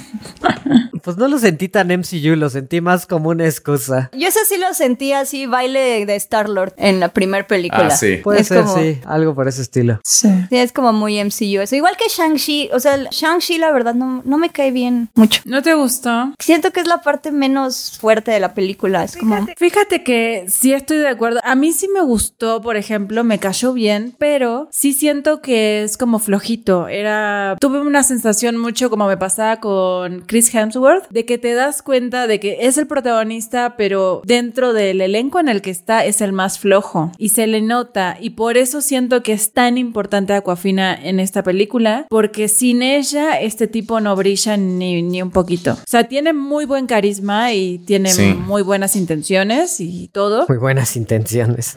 No, no, y se mueve muy bien, por ejemplo, la- las escenas, por ejemplo, la del camión, la de que está en el Metrobús. O la escena del camión es increíble. Sí. Es buenísima. Está increíble, está muy buena esa coreografía, me gustó mucho. Y le ves la cara de bueno, o sea, se le ve así como su bondad y su, su todo, sus buenas intenciones, pues. ¿Sabes qué? Sí me gustó eso que, bueno, a mí la verdad es que sí me cayó bien el, el- el protagonista. Siento que sí se queda abajo de Tony Leung y de Aquafina, pero pues también, o sea, es como que es pedirle mucho, ¿no? Pero la, la verdad es que sí me, o sea, sí me gustó y me gustó que sí se siente como héroe, se siente como buena persona, pero al mismo tiempo sí dice, bueno, la planeta sí, sí maté al que, al que mató a mi mamá. Entonces, Sí. como que me gusta que sí tenga como esos matices que no lo hicieron otro Capitán América, que es como todo, todo bueno, todo bondad. Entonces, como que yo siento que está bien el casting. O sea, la verdad es que sí lo Sí. imagino como en otras películas. Estoy de acuerdo porque a mí también me cayó muy bien. De hecho, o sea, como que no sabía nada del actor y nada más lo veía como promocionando mucho la peli, diciendo esto va a cambiar todo, va a cambiar todo. Y decía, ah, no, o sea, no sé, no le metas tanto hype porque quién sabe. No sé, como que lo veía muy de afuera. Y en la película me cayó súper bien. Y estoy de acuerdo justo con esa escena que dices, Go, que eso cuando dice la verdad sí maté y ve- vengué a mi madre, pero que no sea este inmaculado héroe asiático que vive del honor, me gustó mucho, pero sí es un hecho que se lo come Aquafina y Tony Leung Sí. en todas las escenas, pero que él me cayera mal, ¿no? A mí la verdad sí, no me cae bien el actor, el actor me parece insoportable y es nada más, o sea, yo lo siento como un bro de estos bros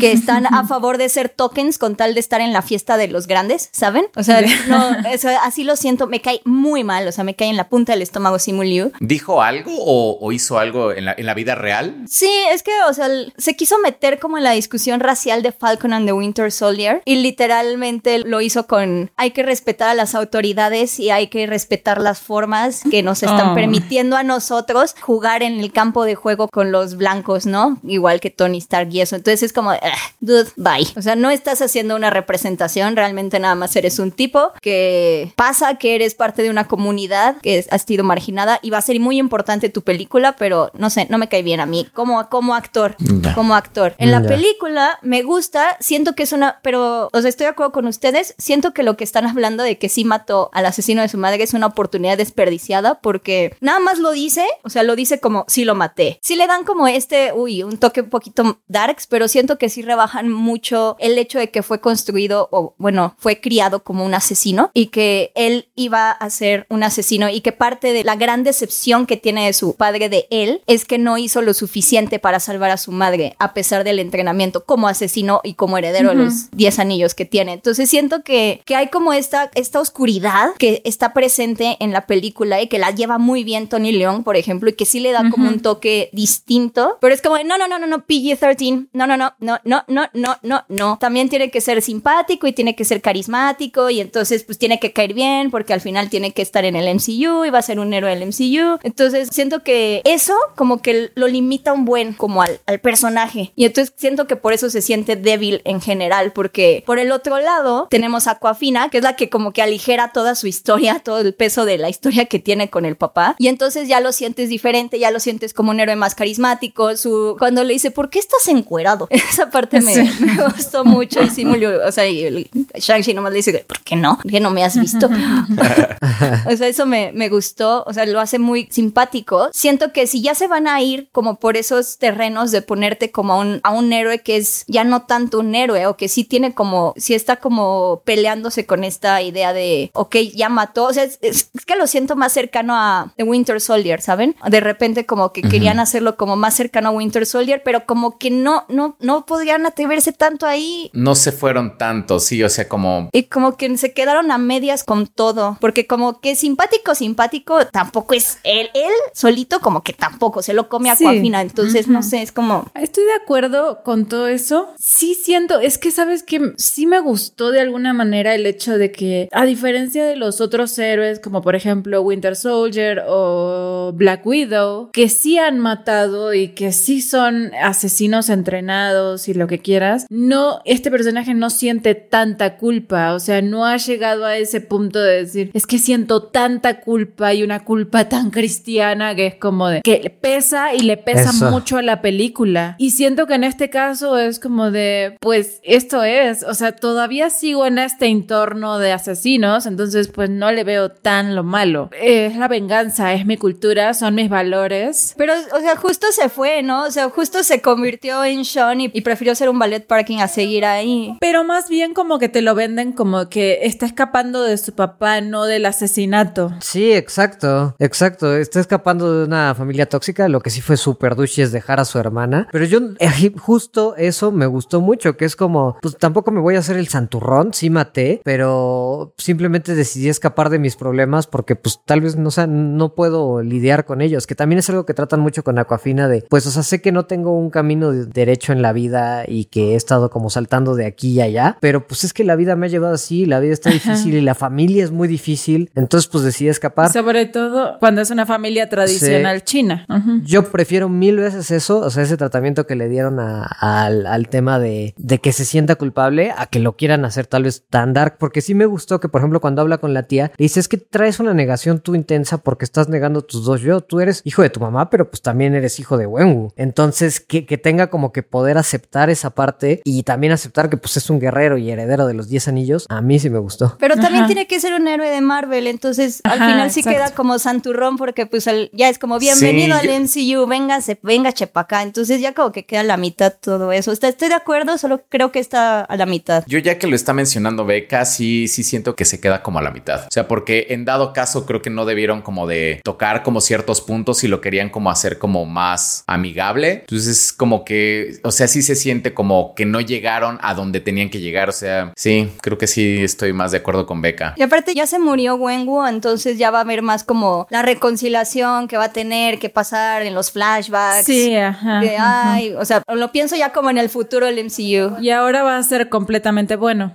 Ajá, y ahora sí ya va a ser completamente bueno, porque aparte ya tiene los anillos y ya van a ser como de, oh, ¿y qué se siente haberle dejado lo del Crime Lord a tu hermana? Porque pues ya se lo dejó a la hermana. Entonces es como, ah, muy bien, porque ahora puedo pelear con ustedes, amigos. ¡Ah, qué bien! ¡Uh! Entonces es como, ok. Si se vuelve un completo bueno y centurrón, sí, estoy de acuerdo. Entonces sí está chafísima y se queda a medias. Pero es que sí, sí estoy de acuerdo que para allá va. Yo creo que para allá va. Yo creo que para allá va. Sí, pues totalmente. Que sí es, es seguro. Pero si se queda como un héroe imperfecto, porque algo que también me gustó es que fueran como adultos que no pueden manejar su vida adulta y que se sienten muy perdidos los dos. No, te voy a decir una cosa. Pero eso ya es otra cosa que estuvo muy bueno. No, a mí sí me gusta mucho porque el hecho de que de pronto digan, hasta el hecho de tengo que dormir porque mañana trabajo temprano y Nel se van de karaoke, de- o sea, esa como actitud des- autodestructiva de que no pueden ser Esa es justo la parte que lo hace súper simpático a Shang-Chi. O sea, eso no está mal. Eso, eso de hecho es como genial. Me parece a mí genial, buenísimo. Pero No, pero tengo una cuestión ahí. Eso tendría mucho sentido si efectivamente el personaje tuviera los 32 años que tiene el actor. Pero entiendo en un, o sea, porque ahí sí es como de Pero sí es treintón, ¿no? Sí, sí dicen que es como traitón. no, te dicen Sí. que es veinteañero. Bueno, que tiene como 20 años. Tiene como 20.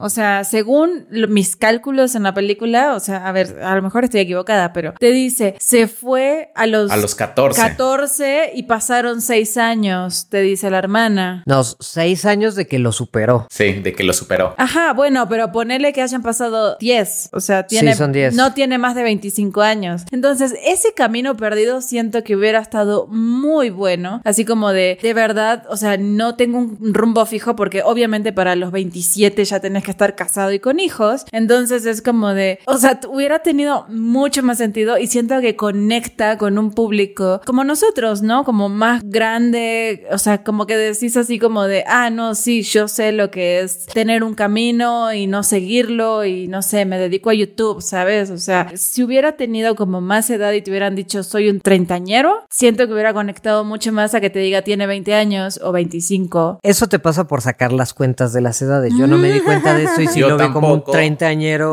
fallido y mm, conecté perfectamente. Pero muchas gracias, Clara. ¿Conectas? No, bueno, pero es que si vos me decís está perdido a los 20 años, pues sí, yo también, ¿no? O sí, sea, si tiene todos, 24, pues. pues así cualquiera, ¿no? Entonces, ustedes, por ejemplo, en conclusión, si les gustó, si la sienten como una buena adición al MCU. Sí, para mí sí, para mí sí. Yo quiero más magia. Lo que, me, lo que más me gusta es la magia. Es que ya La se están yendo full magia. Sí. La dragona me encantó. Es la segunda película que tenemos de dragonas acuáticas con Aquafina en el año y yo estoy siendo muy fan de, de eso. Porque sí, sí quiero, me gusta que el MCU se está volviendo más fantasía, magia, ya no tanto tecnología, eso me gusta. Ajá, exacto, como que están metiendo esa parte y también todo el tema como de las bestias come almas, se me hizo muy Harry Potter, me gustó, muy de mentor, la verdad que sí, sí, sí, para mí sí es una buena adición. A lo mejor yo no sé si, si metería como esta, lo de la aldea y el mundo de todas las bestias fantásticas, pero de a poquito, de a poquito creo que sí, sí, al menos este personaje en el MCU va a traer un poco de eso y creo que es fresco y está bueno. Sí, yo la verdad es que sí la recomiendo. O sea, sí creo que es una película que vale la pena ver. Creo que me emocionó. Creo que igual con todos estos detallitos de los que hablamos, detallotes en el caso de Beca,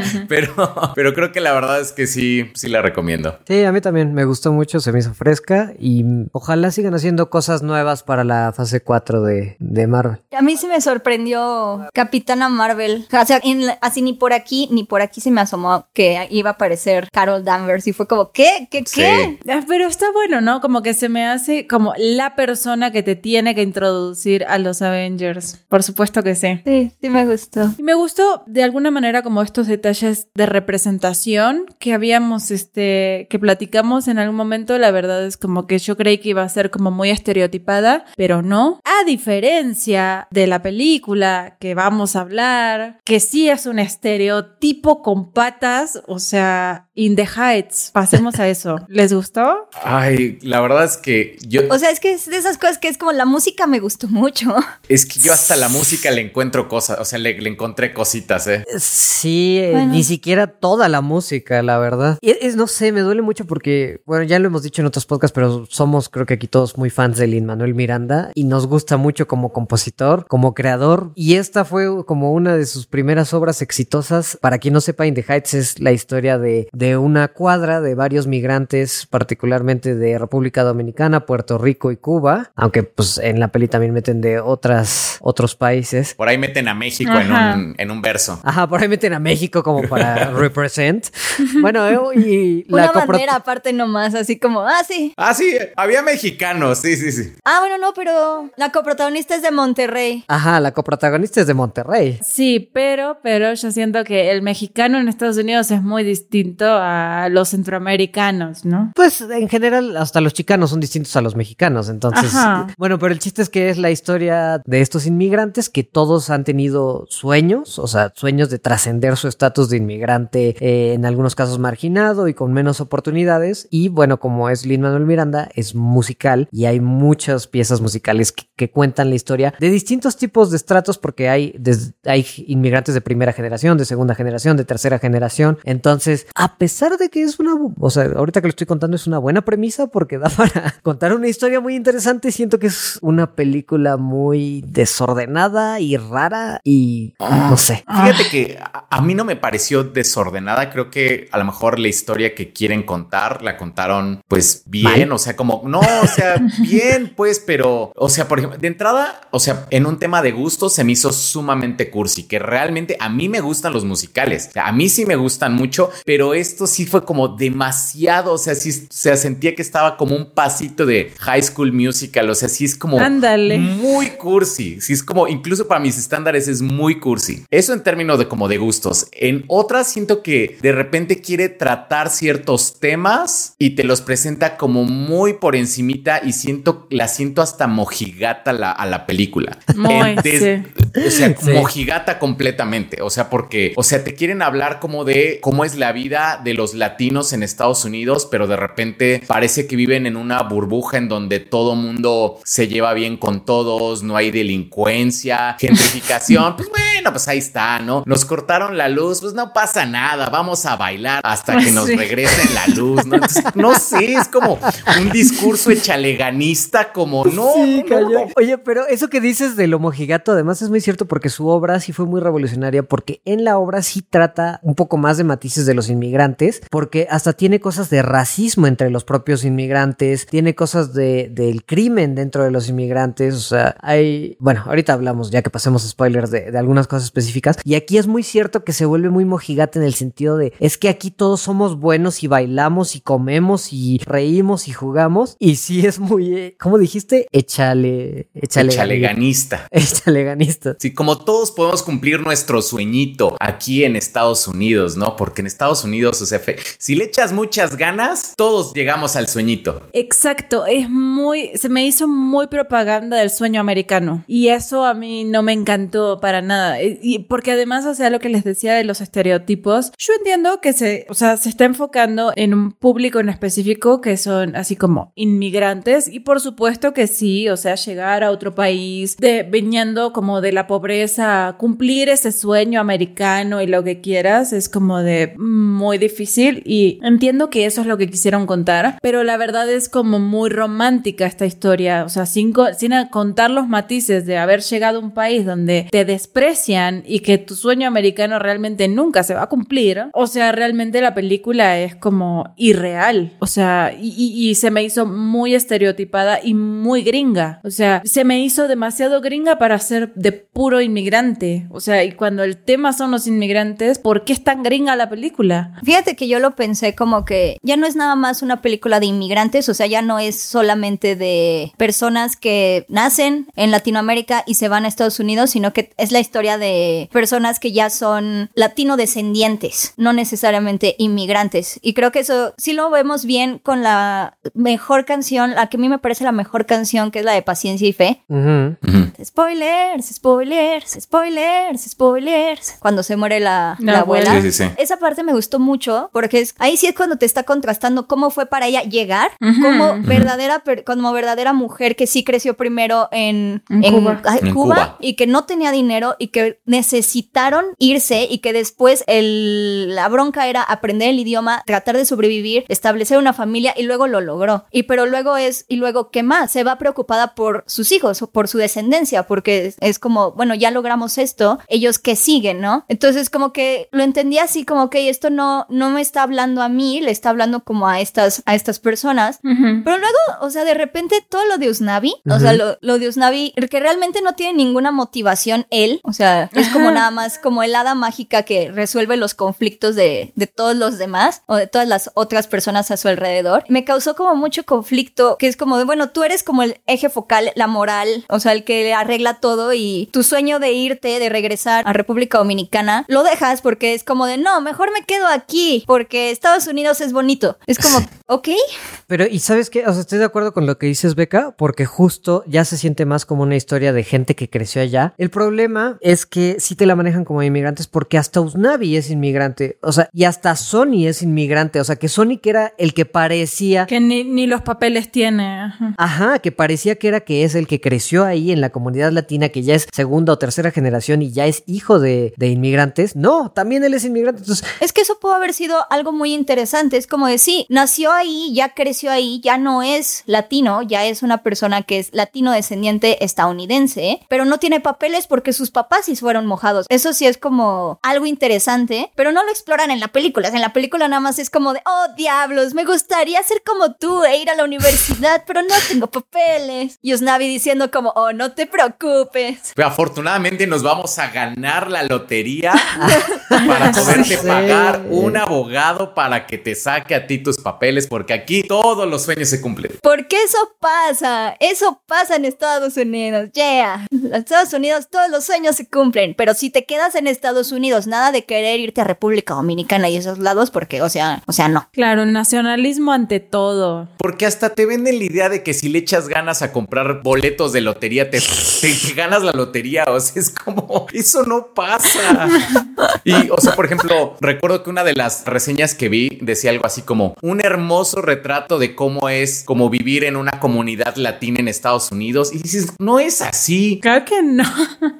Bueno, nosotros has vivido en una comunidad latina en Estados Unidos, o sea, es que eso es como, el- o sea, puedo entender que a, que a ellos les represent de Sí. alguna manera, pero... Como que les, suena así. sí. O sea, como que les lavaron mucho la pildorita y, o sea, entiendo como, oh, ok, no te quieres quejar de un producto por ser como representación y el primer musical blockbuster tan grande, bla, bla, pero, ay, o sea, sí está... Pero de eso a pasar a que trae un 93% en Rotten Tomatoes, o sea que yo terminé de verle y dije, a ver cómo le fue y vi que está aclamadísima y yo así, güey, tiene un chingo de cosas que de verdad nomás no me cuadran. O sea, es que además, o sea, para empezar, siento que el foco que tendría que ser la música, a mí la música ni desde el principio me cuadró. O sea, era como, por ejemplo, con, con Hamilton, pues escuchas las canciones, puedes escuchar el disco y ya escuchaste la obra. En esta es como, buenos días, buenos días, ¿cómo está vecino? Muy bien. Y ya, o sea, eso es la canción. Y como, ¿qué quiere? Una coca, por favor, son dos pesos.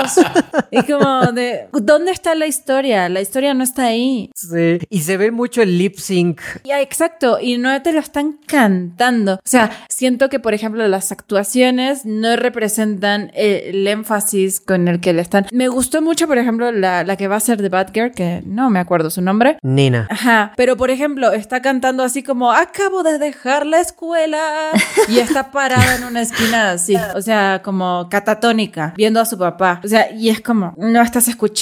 ¿Sabes qué me sacaba de ese personaje? Que cada dos frases, espera, déjame oler mi calle.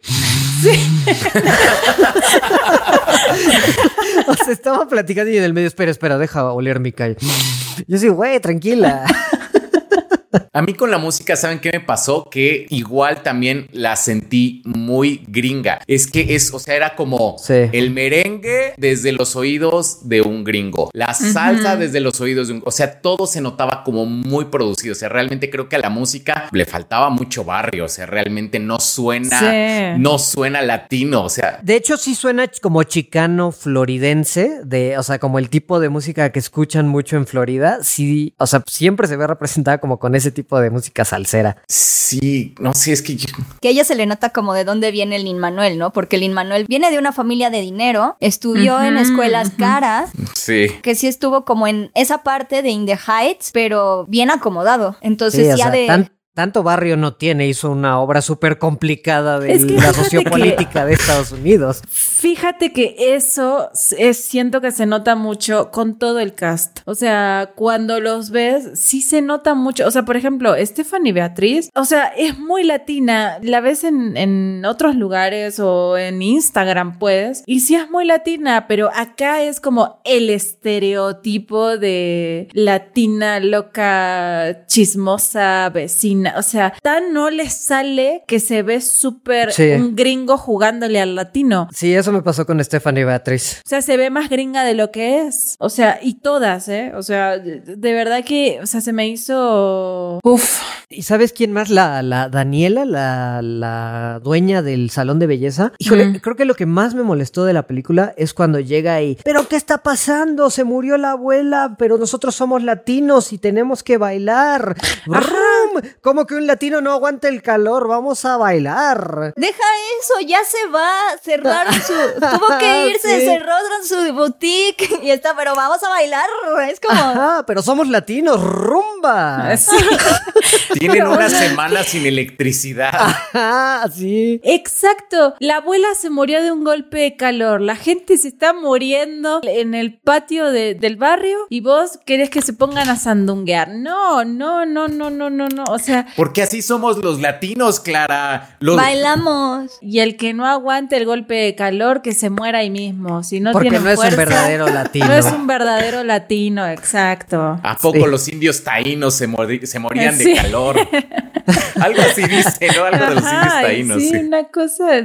También lo que dices, Nepal, o sea, tiene mucho sentido, que es como si Lin Manuel Miranda hace una historia sociopolítica de Estados Unidos, al final del día celebrando la independencia y, la, y la bonito que es la democracia y la fundación y Washington y bla. Y aquí es igual, es como de, no, es que Estados Unidos es el país de las oportunidades, gente. Eh, no se preocupen. Es como, ay. Además, y creo que lo más reprensible de Lin Manuel Miranda es que defienda un postre tan desagradable como los raspados. Porque yo amo mi país, amo todo, la, casi toda la comida que tenemos, pero los raspados son la cosa más horrible del universo. Es bastante ¿Qué Están chidos los raspados, Nepo. Claro que no, saben no, horrible, es horrible. Es como comer plástico, no, no, no, no. No, a mí sí me gustan los, los, raspados, pero esa escena del, del, don de los raspados, así como una escena emotiva en la playa y de repente Soy alguien... Manuel Miranda. Piraguas.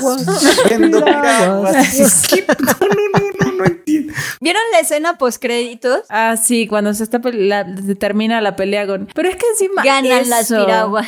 Ganan las piraguas. Lo que sí me gustó es eso, cómo le sube el precio cuando hace calor.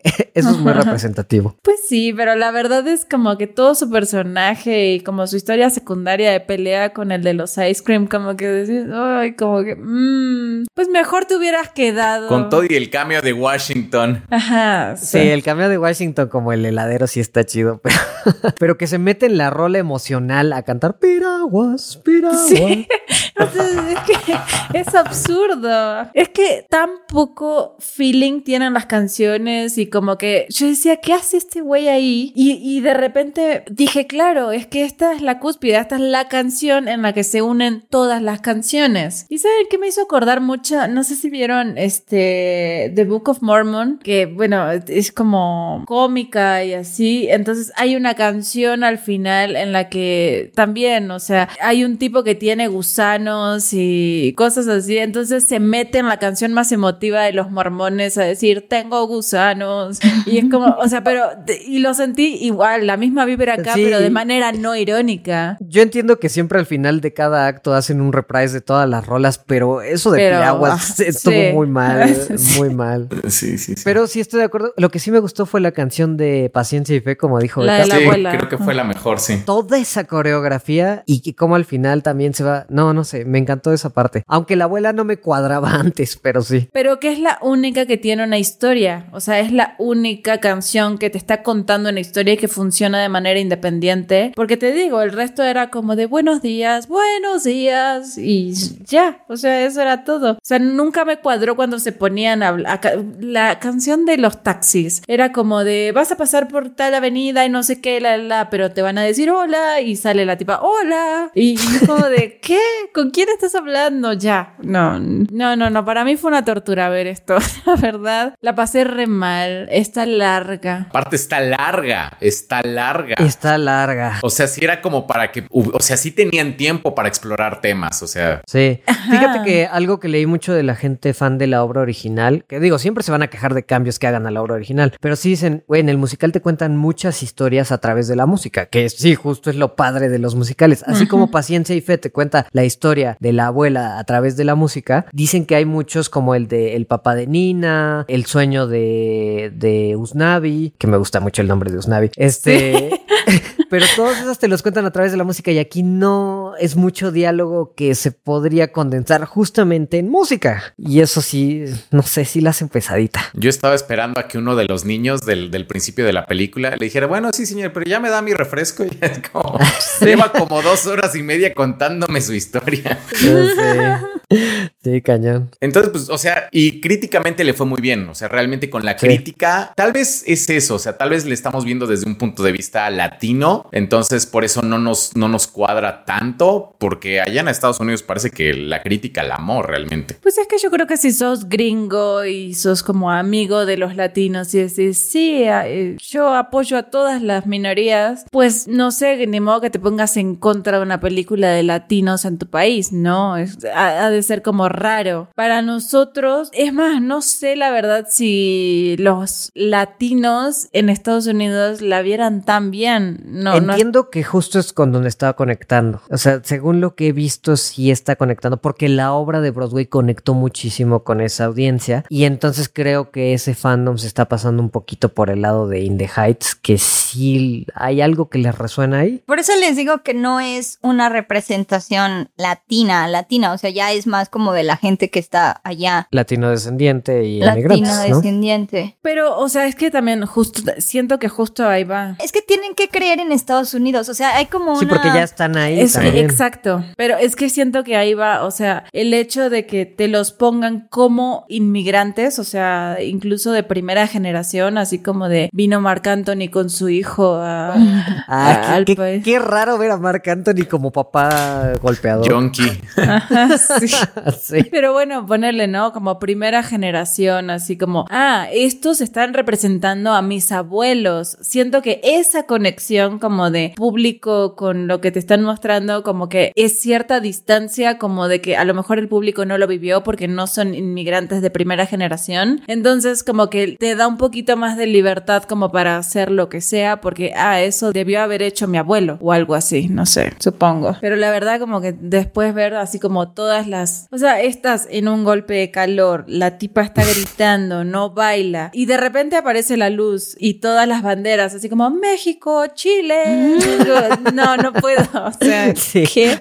Las banderas de plano, no. Lo de las Ah, banderas fue así como de nacionalismo gringo llevado así a los inmigrantes, no, mm, mm, mm, mm, no. Sí, de acuerdo con todos, creo.